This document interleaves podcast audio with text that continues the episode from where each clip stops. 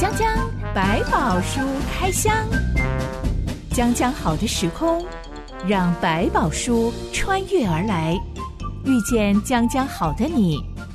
欢迎收听江江百宝书开箱。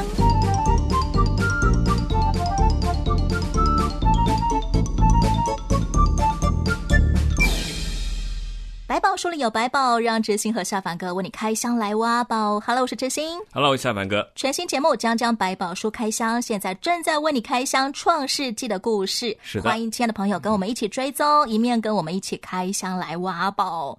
最近呢，嗯、有个女性朋友来问知心，我说要怎么租房子。因为知心我是长期的租客啊，对呀、啊，要在台北租房子不容易啊。我就很好奇问他说：“哎，你不是一直都住家里吗？怎么忽然要租房子呢？你要搬去哪里？”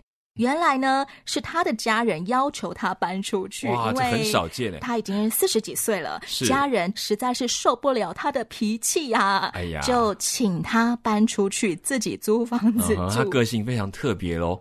不凑巧的，我刚刚好认识 这位女性朋友的哥哥。是，哎，我其实大概两年，近两年来一直都有听见他哥哥在抱怨说，哦，这个妹妹啊，常常动不动就发脾气啊，推人啊，然后对着老父母吼叫啊，是情绪不好管理的。哎，做哥哥的也是非常的头疼，干脆加班加到很晚再回家，免得一回家就要面对家庭风暴啊。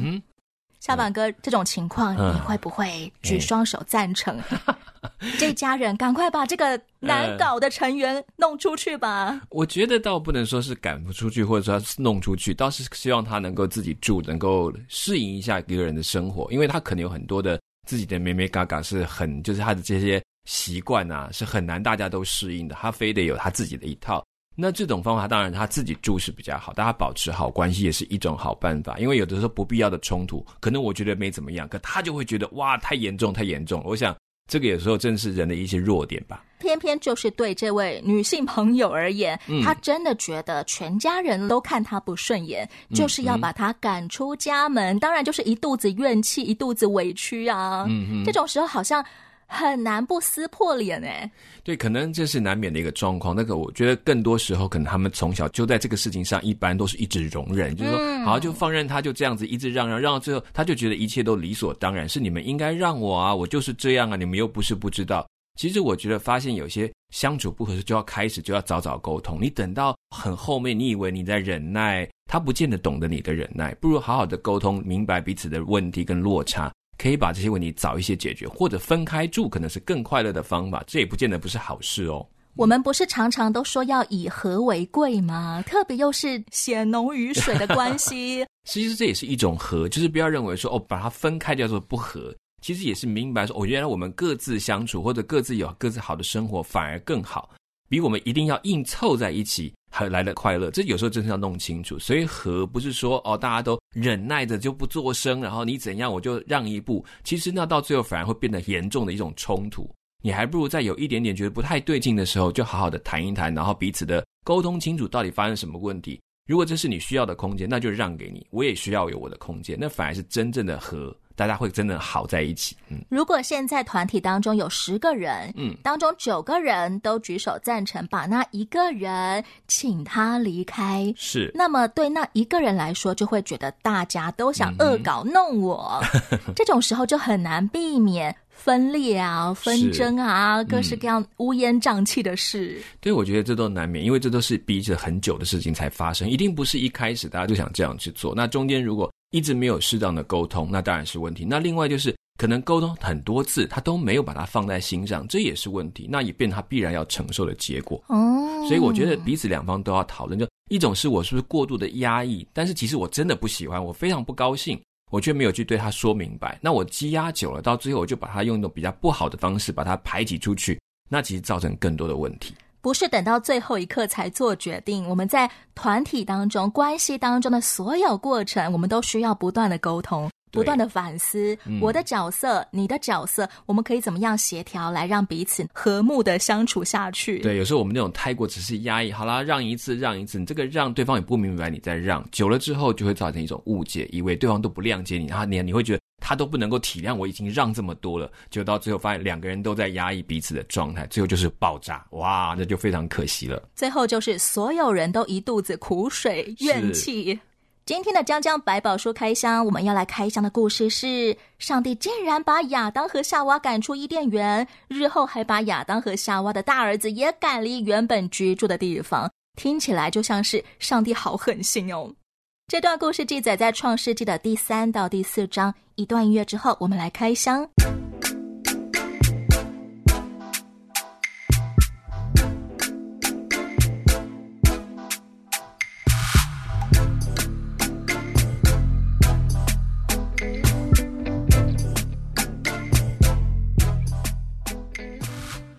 从亚当夏娃吃下了上帝吩咐他们不可吃，吃了会死的分别善恶果，他们忽然开始把裸体这件事情视为 好丢脸啊，就害怕躲起来了。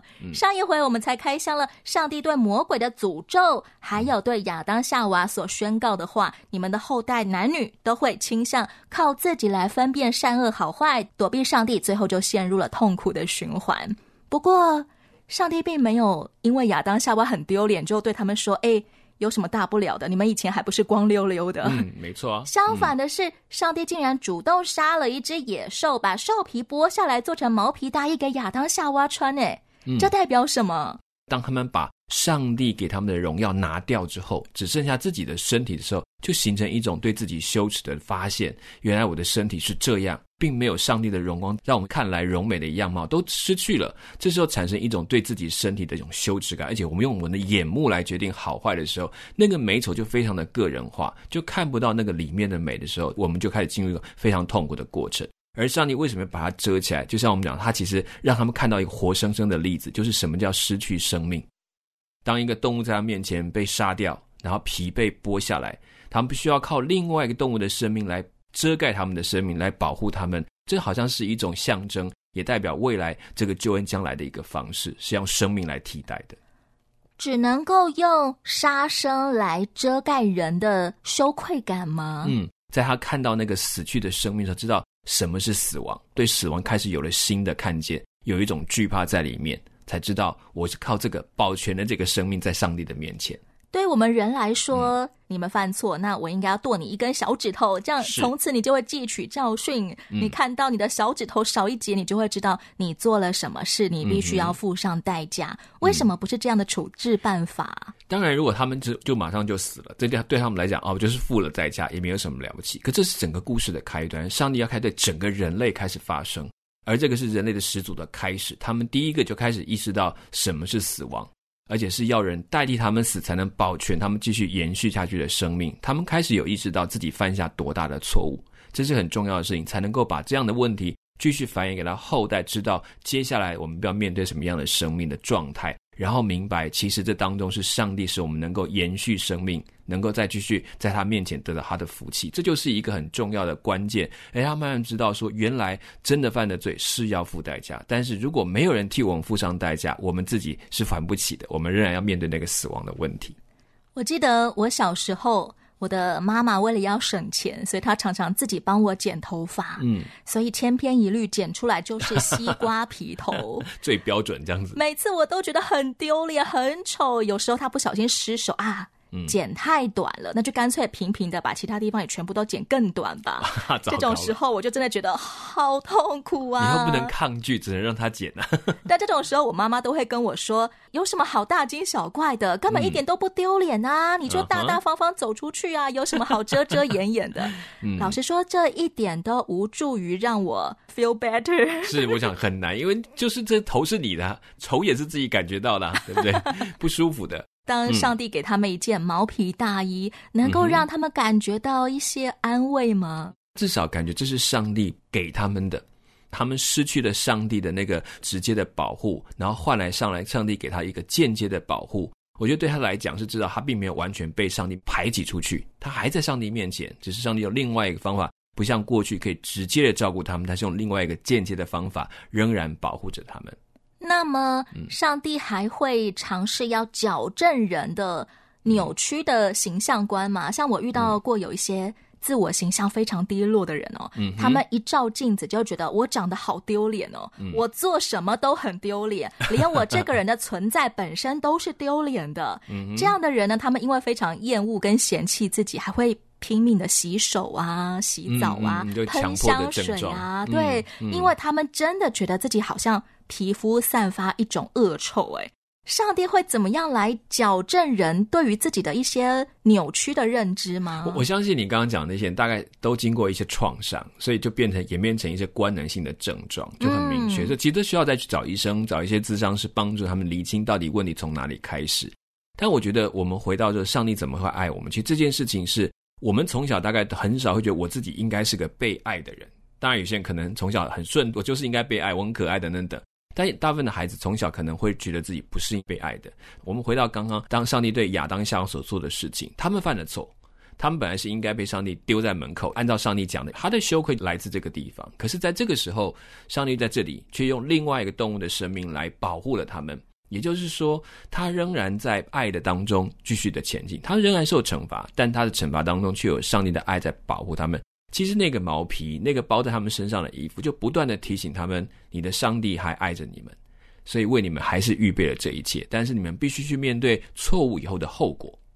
我犯了错，但上帝没有使我受惩罚，而是他付了代价披在我身上，以至于我随时随地只要看见。我身上有 是有衣服的，我有衣服穿的，我就会想起上帝仍然是爱我的，是没有错。当然，你罪的后果，你还是去面对的，要辛苦的工作，要面对外面的生活。可是，当他在你去接受之前，他还先保护了你，这就是他在你身上最重要的心意，让你不要只有受苦，而是受苦当中还记得什么是对的，什么是正确的路。上帝的残忍的那一面就发生在上帝说：“嗯嗯、那人已经与我们相似，能知道善恶。现在恐怕他伸手又摘生命树的果子吃，就永远活着。”嗯，哎，难道上帝会怕人吃完分别善恶果之后又吃生命果吗？其实，生命的终结对人是有警惕的作用，会明白。只有这么多的时间，你可以做什么？你应该做什么选择？通常我们没有极限的，就是我如果没有尾巴，我不知道做到什么时候的终结的时候，我们会变得放肆，会以为自己真的什么都能。我觉得上帝是为了保护人，不要陷入一种以为有了自己的智慧，又好像拥有了生命，就可以为所欲为。这件事情在上帝面前，反而让他们及早给自己一条界限，说你其实只能到这里，你要好好珍惜你有限的生命，做当做的事情。以前他们其实是可以任意的吃很多很多生命果，也就是永远长生不老。上帝给我们所谓永生，这个永生代表是永恒的概念。透过永恒，你可以更多的去理解上帝如此做的心意。你有永恒的概念，你才能够理解，即便在我这短的一生没有办法实践的，事实际上在上帝的永恒计划里面是会被完成的。这两者是不同的。可是，在他们那一刹那之间，他们突然明白了那个永恒跟有限的差距的时候，他才会。开始警觉到自己怎么样在有限的生命当中做应该做的事，做适当的选择，因为我可能会没有第二次的机会。上帝已经宣告过，亚当夏娃的后代以后，世界上的男男女女都会有一种倾向，就是我要靠自己来分辨善恶，然后我就一次又一次落入那种痛苦的循环，因为我总是不寻求上帝来帮助我。是不是？当人落入这种循环的时候，上帝阻止人再去吃。生命树上的果子反而是帮助人不会永生永世就落入这种痛苦的循环呢。嗯，起码让你们的人生有一个终点，嗯、你们可以重新回到天堂。到那个终点，其实让我们知道我自己做的这一段时间的事情，我没有第二次的机会，我没有下一次可以修改的过程的时候，我就会更谨慎小心问，到底什么才是真正的对错。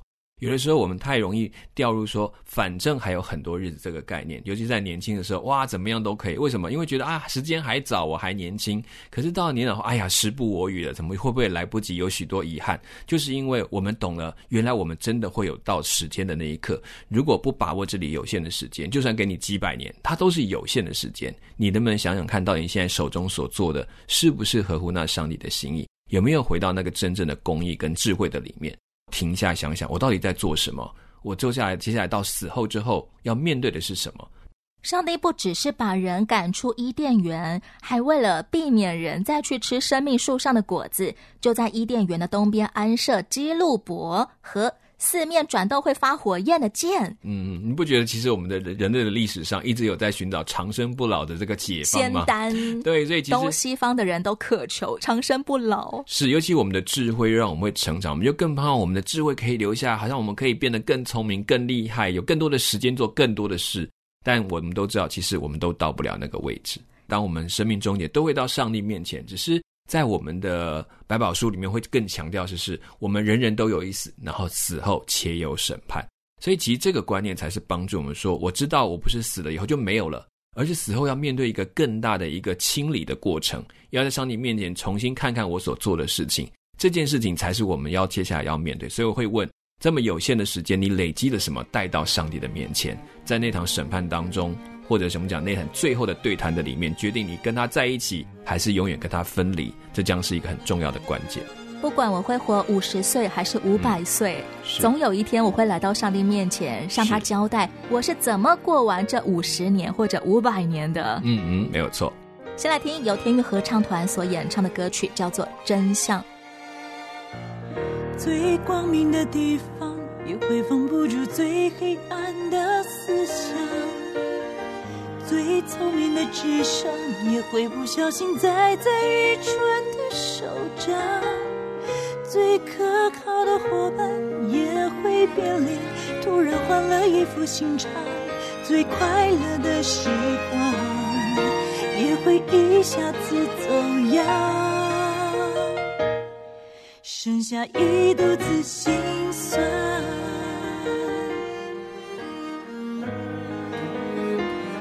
这是人的苦难，还是人的希望？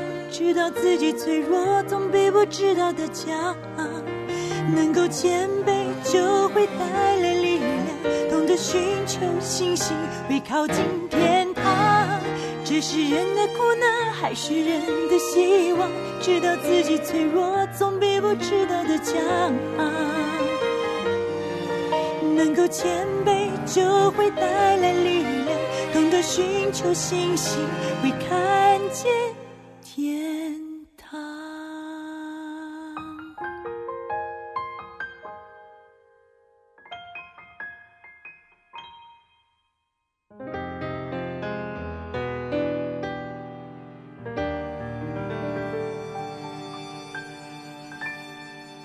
回到张张百宝书开箱，我是哲欣，我是嘉文哥。讲到人类始祖亚当这个名字是上帝取的，而第一位女性夏娃这个名字则是亚当取的。嗯哼，小凡哥，他们两个的名字有没有带有任何意义呢？嗯，其实亚当这个字在希伯来文原文的意思就是人，就是指人的意思，所以其实上帝就称他为人。他这个当中在称他自己的夏娃又是一个帮助者的意思，所以其实在这过程当中，这个名字取名的意义就很有意思，好像这个名字。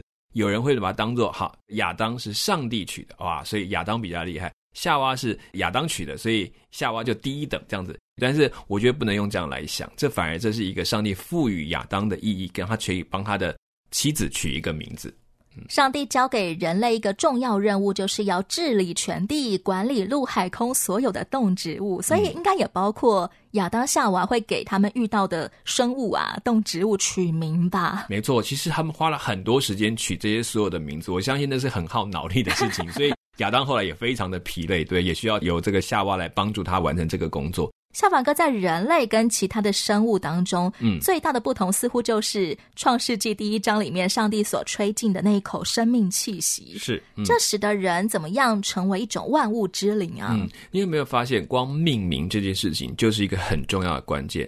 为什么他看到一个东西就会对他产生意义？你知道，下一个名字，他对这个东西来讲就产生了一个意义，而这个意义就好像我从他身上，从那个动物或那个植物或那个样貌里面给我。了一个感受，我可以回答，而这种感受就来自于他那一口灵气，他对上帝的创造是有感受的，是有办法回应给上帝的。当我看到这一幅的景象，我说：“哇，这个好伟大的山呐、！”这个你知道，对，就可以看到、感觉到山山这个这个意义出来。然后上帝明白说：“你看懂我的创造，并且你回应了我，这是一种很棒的旋律。”所以我们可以理解上帝的心意。这件事情就是那个灵气带来的结果，可以帮助我们跟上帝沟通。我也明白。这一切的背后有一位创造者，这就是我们在这个中间的差异性，也是在其中有最后可以跟神对话的里面是很重要的一个关键。所以变成那个中介者，好像在万物当中有一个上帝所造来，那为了欣赏他所造的一切，并享用这一切，那最重要的那个受众的对象就是人了。只有人类喜欢询问人类到底是从哪里来的。嗯，是，所以这其实就是很大的差别。那也跟动物来讲有所落差。所以他们虽然也有感受，也会让你感觉有感情。可是，在这一个部分就会比较不一样。当亚当和夏娃搬出伊甸园之后，他们陆续生下了两个儿子，老大是务农的，老二是养羊的。嗯、话说，亚当、夏娃他们以前住在伊甸园里的时候，需不需要种田跟畜牧呢？嗯，我觉得他们在照顾那些果树，可能并不算是一种完全的种植，但是当中是不是透过他们在迁移出去的时候，神也在当中还继续的。把这些农耕的知识给他们，让他们可以学习耕种。我觉得这都是在圣经没有细讲，因为他这个一个过程就过来。但是看得出来，到了该隐就开始有专心自己来种植的一个过程。但这些一部分知识，当然在伊甸园有看到，可能上帝也在他们赶出去之后，也陆续的把这些讯息学习还是有教给他们。所以你会发现，上帝在这当其实很少不见，他只是在当没有被详加的叙述每一个细部所做的事情而已。百宝书有没有记录到上帝有没有教导亚当和夏娃怎么样做爸爸，怎么样做妈妈，是怎么样管教你那个顽劣的孩子？当他们还小的时候，当他们青春期的时候，很难搞的时候，你要怎么对付他们？嗯，所以我想，他们并没有忘记上帝，也没有跟上帝完全断了联络，上帝还是不时的会来看顾他们，所以才会有接下来会谈到很多他们决定还要献祭啊什么。我觉得这都是中间有很重要的关联性。紧接着，百宝书说，有一日，该隐拿地里的出产为供物献给耶和华，亚伯也将他羊群中头生的和羊的脂油献上。耶和华看中了亚伯和他的供物，只是看不中该隐和他的供物，嗯、该隐就大大的发怒，变了脸色。嗯、这一段是在说上帝偏心吗？他只喜欢羊，不喜欢五谷？确实有他的偏心，他的偏好。好了，这样讲。他会喜欢哪一种方式的献祭，而不喜欢哪一种方式的献祭？上帝比较喜欢亚伯献礼物的心态，胜过该隐献礼物的心态。嗯，可以这样讲，因为其实当两个来比较，也有一些版本在描述该隐的奉献，或者他他他是把田里面最好的出产拿来给上帝，最好东西不见得输给羊哦，就是我们按照物品的价值来看。但是这边特别对这个亚伯的描述是头生的羊拿出来，那个心态是在很多的献祭当中的头生的意义，不只是说他只献了那一头，而是指他把全群都献给了上帝。是不是因为如果我是一个种田的，嗯，我要挑出最好的、最上等的水果好了，嗯，起码我必须要先收成完一整片农庄的水果。嗯我才可以筛出最上等的水果，但是对于养羊的，如果他要献上头生的，代表才第一只刚生出来，第二只还没出来呢，我就要把我手上仅有的百分之百就献给上帝了。嗯，某种程度有这种含义，说因为头生出去这个代表是这一整群嘛。哎，对，如果他把第一个送，那万一没有第二只羊，那怎么办？生不出来怎么办呢？对，这种心态就很面。其实，在作物当中，在后来以后谈到献祭、谈到素祭的时候，谈过这个东西，叫做出熟的产物。第一批不管好坏都是要献给上帝的，这也是一种方式，都类似的概念。所以其实回到这个角度来讲，你前面挑出最好的给上帝，跟你拿出你投身的给上帝，在上帝眼中看到他们两个不同背后的心态。我拿最好的给一个管我的流氓，这叫做保护费，赚取我自己的利益。就是让你好好的照顾我，因为我给你吃好的，所以你照顾我。我可是给你投身的意义是，表示这些都是你的，我交还给我的主人，你来看，这是你的。我到底是雇佣你来保护我，还是我以你为我的主？偏好就从这里，是你认为他是你的主，还是他是一个你施舍，或者是你必须交付管这个保护费的一个对象？他们怎么判断现场？哎、嗯，上帝喜欢亚伯的礼物，不喜欢该隐的礼物啊？上帝会真的把礼物卷走拿走吗？这个我们倒没有没有答案。有人说，可能就像他之后，在他们一起献祭的时候，会从天上降火下来，把他那个烧掉，表示他上帝显灵的感觉。就是哎，就是这在这样的一个献祭的模式里面，用这个来看，上帝很直接的回应，这是有可能，因为在那个上古的时期。他们可能没有其他的方法来证明上帝跟他们的关系，而上帝用很直接的方法来跟他们对话，因为他们也没有圣经可学，所以他们要用这个方式很直接的认识。我们也透过这个了解说，上帝确实验中了喜欢的某一份祭物，另外一份祭物他并不想碰它，就摆在那里。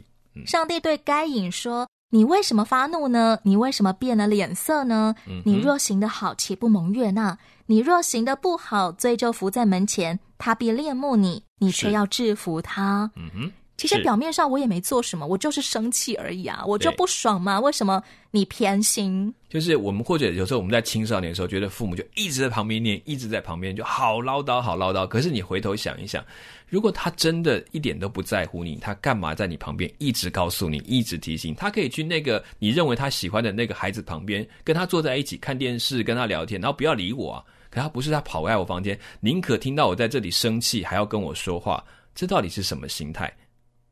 该隐是不是觉得上帝只喜欢我弟送的礼物，就代表上帝不爱我了？我们用另外一个比较成人一点角度会看，说他是不是有一点瞧不起我？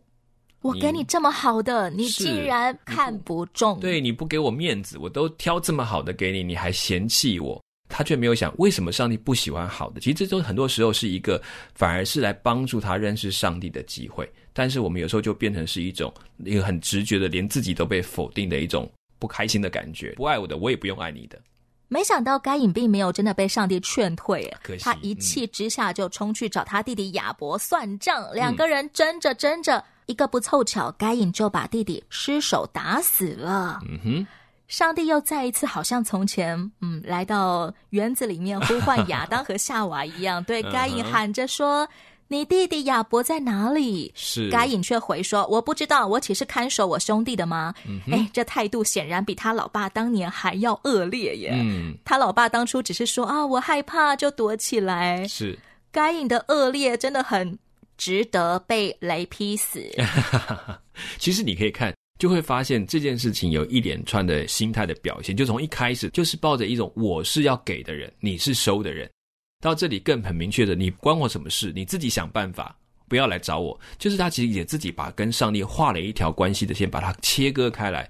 我觉得这是他自己最后做的决定，也为什么这件事情要一直到发生到最后才产生这个结果。上帝提醒该隐，却没有跑去提醒亚伯说：“哎，你哥最近很气你哦，嗯、最好罩子放亮一点，看到苗头不对，要记得拔腿就跑。嗯”上帝完全没有警告亚伯，哎，亚伯才是一个无辜的受害者啊！嗯，所以其实我们想想，是被上帝喜欢，也不见得是好事哦。没有了，我想大家都知道这个过程，亚伯他其实在这个里面，我觉得他明白给上帝的东西，他欢欢喜喜。包括我们如果回头来讲，在上帝验中他的礼物的时候，你有没有发现他并没有因为这样，上帝就给他特别多东西？没有，他也没有因为上帝没有啊看中他的礼物，然后就怎么没有给他一点回应或是祝福，就在生气或如何？他似乎就安安静静的、欢喜的完成了这个事情，就去做他的事情。但我想，在这个过程当中，唯有上帝可以为生命负责。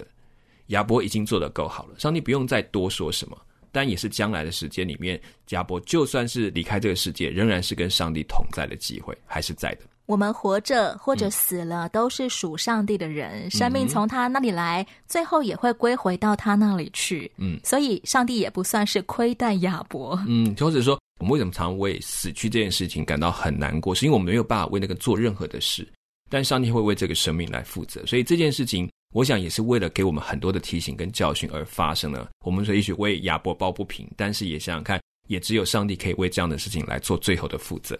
这可是人类史上第一桩凶杀案。是，嗯、上帝处不处罚杀人凶手该隐，又或是从此以后会不会又有新的恶性循环展开呢？嗯哼，这些是我们下一回将将百宝书开箱节目中要来开箱的内容。欢迎亲爱的朋友在留言板上跟我们一起讨论该隐杀亚伯这桩世纪凶案。将将百宝书开箱，每周一和周四播出。我是真心，我是夏凡哥。下一回江江百宝书开箱，再见喽。OK，拜拜，拜拜。